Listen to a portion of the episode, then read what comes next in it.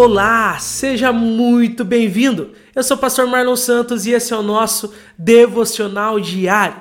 É muito bom ter você aqui mais uma vez. Hoje nós iremos de 1 Reis, capítulo 3 até o capítulo de número 7. É o livro então de 1 Reis, né? Capítulo 3 até o capítulo 7. Lembrando que Salomão assumiu o reinado estabeleceu o reino e agora nós vamos ver ah, os seguintes passos de Salomão depois de ter estabelecido o seu reino. Então leia aí o capítulo 3, 4, 5, 6 e 7 de 1 Reis, se você não leu ainda.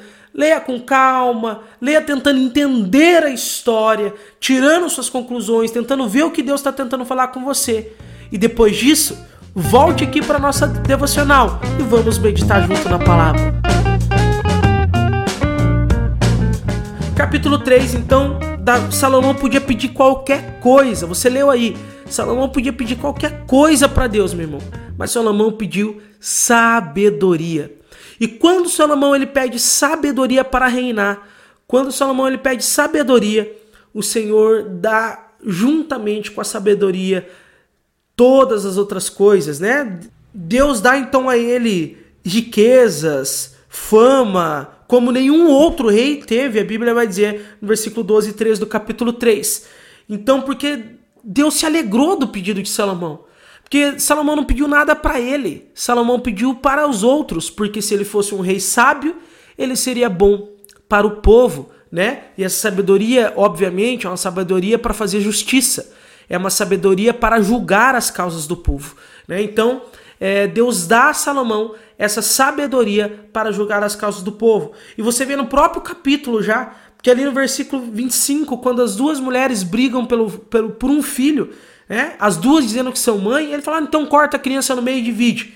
E a verdadeira mãe, obviamente, prefere dar o filho em vez de cortar o meio. Olha a sabedoria de Salomão, né, meu irmão?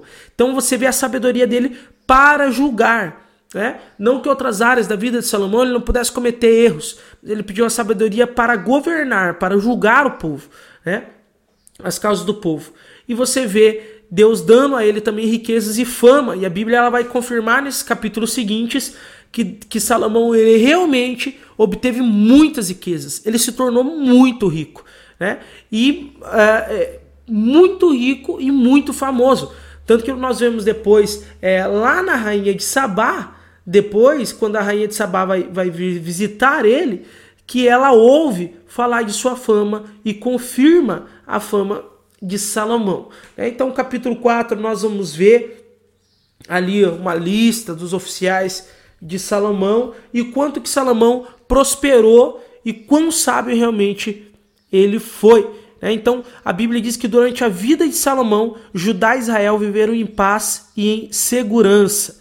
É, então, foi um grande rei aí, é, sábio, muito rico, muito famoso, soube lidar com o povo. Isso foi muito bacana ali no reinado de Salomão. Então, no capítulo 5, nós vemos ele se preparando para a construção do templo. Né? Então, ele arrecada, ele, ele pega ali toda a riqueza, tem contatos, conversa com pessoas, faz uma, uma junção ali para começar então a construir o templo que a promessa seria que Davi não construiria o templo, mas Salomão, mas o seu filho, o sucessor do trono. É, então ele con constrói ali o templo que vai ficar conhecido como o templo de Salomão. É, e ele não só constrói o templo, mas ele constrói também um palácio para ele. Ele constrói uma casa para ele. Então ele prioriza a construção do templo, mas ele constrói também um palácio, uma grande casa para ele nós vemos ali no capítulo 6 o templo e no capítulo 7 falando sobre o palácio. Primeiro o templo, depois o palácio. É? Amém? O que, que nós possamos, podemos meditar nesse início do reinado de Salomão, então? O que, que Deus tem para nos ensinar? Por que, que Deus deixou esse texto aqui nessa Bíblia? Por que, que Deus deixou esse texto no livro sagrado para mim e para você hoje? Primeira coisa, meu irmão, primeira coisa não tem como não ser destacada: sabedoria. De tudo que temos que pedir ao Senhor, nós temos que pedir sabedoria, meu irmão.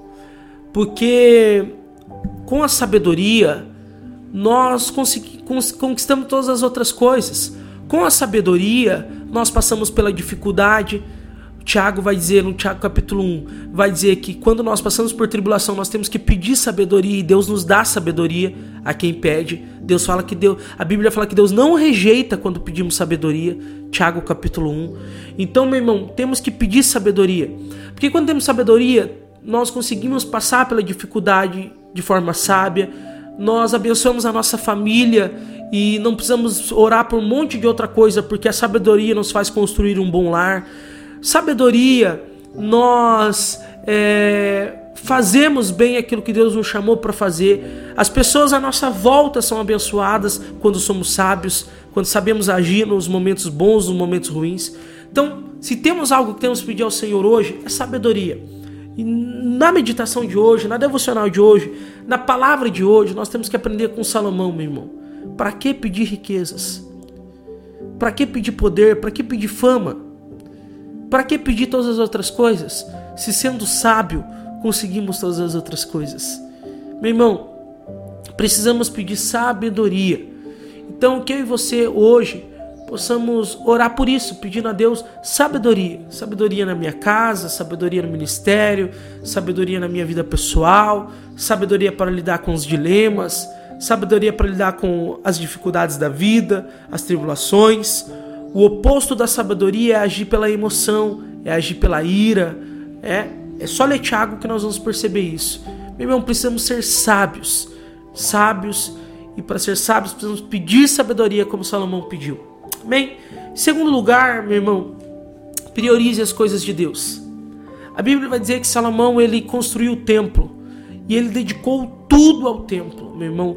Ele dedicou tanto ao templo que aquilo que Davi tinha reservado para o templo era pouco comparado a tudo que Salomão investiu na construção do templo. E depois de começar a construir o templo, então ele constrói um palácio para ele.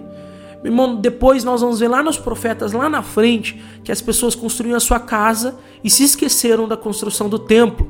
Depois, lá de outro templo que tiveram que construir. Né? Não vou entrar em detalhes. Porém, aqui Salomão não. Salomão prioriza o templo e depois a sua casa. Meu irmão, priorize as coisas de Deus. Priorize.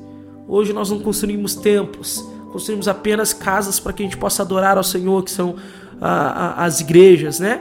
Mas não, eh, quando eu digo templo, não como o de Salomão, onde a, a arca da aliança estava, né? Então o templo é apenas um teto. Hoje o templo é apenas um teto para nos cobrir da chuva, né? Porém, meu irmão, é, o que nós precisamos entender não é sobre construção de prédios, é sobre priorizar tudo que é de Deus. Priorizar a, a construção da igreja, sim, também.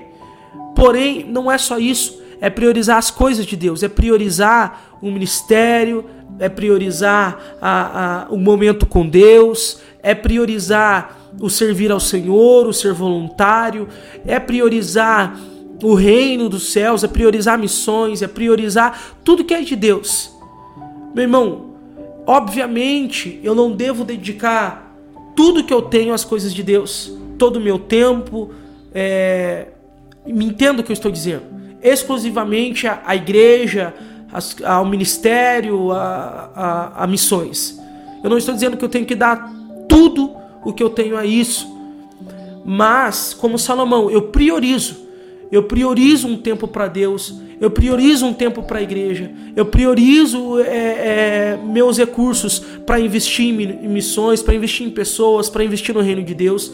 Eu priorizo ah, o que eu tenho para Deus. E aí eu também cuido da minha casa. Salomão, ele. E aí nós podemos, não podemos é, ir aos extremos, meus irmãos. Tem gente que dedica tudo à igreja e se esquece da sua própria família, da sua própria casa, dos seus próprios é, projetos familiares. É? Mas tem pessoas que também são opostos, colocam o seu lar, o seu emprego, as suas finanças, tudo acima das coisas de Deus. E não, e não vão é, e não priorizam o Senhor e assim não agradam o coração de Deus. Tem pessoas que Deus quer abençoar muito, só que Deus sabe que se abençoar vai priorizar, ah, Deus me dá aquele serviço. Aí a pessoa vai ficar tão cansada no serviço que não vai ir pro culto de noite. É? Ah, Deus me dá um filho. A pessoa vai colocar o filho num pedestal que não vai ir nada mais do, da igreja por causa do filho. Né? Muitas pessoas a gente conhece assim, meu irmão. Então, priorize as coisas de Deus. Priorize as coisas de Deus, mas também se dedique às suas coisas. Cuide das coisas de Deus e cuide também das suas coisas. Tenha um equilíbrio nisso. Tenha um equilíbrio, não vá para os extremos. Não coloque as suas coisas acima de Deus, mas também não coloque as coisas de Deus é, como o único objetivo da sua vida. Porque quando você cuida da sua família, você também cuida da, das coisas de Deus. Quando você cuida da sua casa, você também cuida das coisas de Deus. Porque tudo isso também pertence a Deus. A tua família pertence a Deus. Você também está servindo ao Senhor quando está servindo a sua família. Porém, priorize as coisas do reino. Porém, priorize ah, que o seu dinheiro seja, seja prioridade para fazer as coisas de Deus. Que o seu tempo seja prioritário de Deus pela manhã quando você o busca. Que ah, os teus melhores dias sejam dedicados ao Senhor. Que você cuide da sua casa, mas também cuide da casa de Deus. Que você cuide da sua família, mas também cuide dos missionários. Que você cuide daquilo que pertence a você, mas que também cuide daquilo que pertence a Deus. Priorize, priorize o seu tempo, o seu dinheiro, o seu coração, os seus melhores dias, o seu vigor, o seu domingo. Priorize, coloque prioridades. Não, esse dia é de Deus, esse recurso é de Deus, esse dinheiro é de Deus, esse tempo é de Deus. O fato é que as pessoas, meu irmão, não priorizam. Às vezes a gente não prioriza, a gente tira cinco minutos do nosso dia para Deus, a gente não prioriza, sabe? A gente é, dedica ah, mas pastor, eu entrego o dízimo. Meu irmão, é 10%, 90% fica com a gente. É? O dízimo não é nada. Tem pessoas que são contra o dízimo e não, não tem problema ser contra o dízimo. Desde que o que você entrega ao Senhor é mais do que o mínimo. Porque o judeu que entregava o dízimo fazia o mínimo. É? Então nós, nós devemos dedicar ao Senhor o nosso melhor. Nós devemos priorizar as coisas de Deus. Nós não priorizamos o nosso tempo, nós não priorizamos o nosso recurso, mesmo sendo dizimistas, porque dizimista ele dá apenas a décima parte, 90 fica com ele, 10 fica com Deus. Às vezes nós não priorizamos o nosso recurso, nós não priorizamos o nosso tempo, nós dizemos que ah, eu, eu, eu dedico tempo a Deus uma vez por semana, meu irmão. Nós precisamos priorizar aquilo que é de Deus, construir um palácio para Deus e você vai ver que ele vai te ajudar a construir um palácio para você. Construa algo grande para Deus. E você vai ver que ele vai te prosperar e te ajudar a construir algo para você. E eu não estou dizendo financeiramente, estou dizendo de dedicar tempo a Deus. Às vezes a gente dedica pouco tempo a Deus e temos que resolver um monte de problema. E talvez se nós dedicarmos mais tempo a Deus, ele resolva os nossos problemas. Dedique, priorize o teu tempo com Deus. Não deixa que as pessoas te tirem do momento devocional. Ah, pastor, eu tento fazer o tempo devocional, mas as pessoas me atrapalham. Meu irmão, mas ninguém te atrapalha trabalhando, né? Ninguém te atrapalha dormindo. Ninguém te atrapalha quando você vai no banheiro, né? Ninguém te atrapalha. E por que que no tempo com Deus você deixa as pessoas te atrapalharem? Coloque uma placa na porta, tranque a porta, sai de casa, faz devocional em outro lugar, pega a chave da igreja, né? Fato é que nós não podemos dar desculpa para não priorizar aquilo que é de Deus. E aquilo que mais tem que ser de Deus é o nosso tempo, é o nosso momento devocional, é a nossa vida com Deus. Priorize o Senhor, coloque Deus em primeiro lugar. Amém? Que eu e você possamos pedir a Deus hoje sabedoria e possamos dizer: Senhor, eu quero que o Senhor seja o primeiro, que sejas o meu universo, que sejas meu universo hoje. Que tudo que eu tenho, primeiro lugar, seja do Senhor. Em nome de Jesus. Amém? Eu quero te convidar a ouvir, coloca aí no Spotify mesmo, aonde você está ouvindo a devocional, coloque aí Meu Universo e ouça a música Meu Universo do PG e faça uma oração diante dessa música hoje. Amém? Deus te abençoe. Até amanhã, até o próximo capítulo, até a nossa próxima devocional.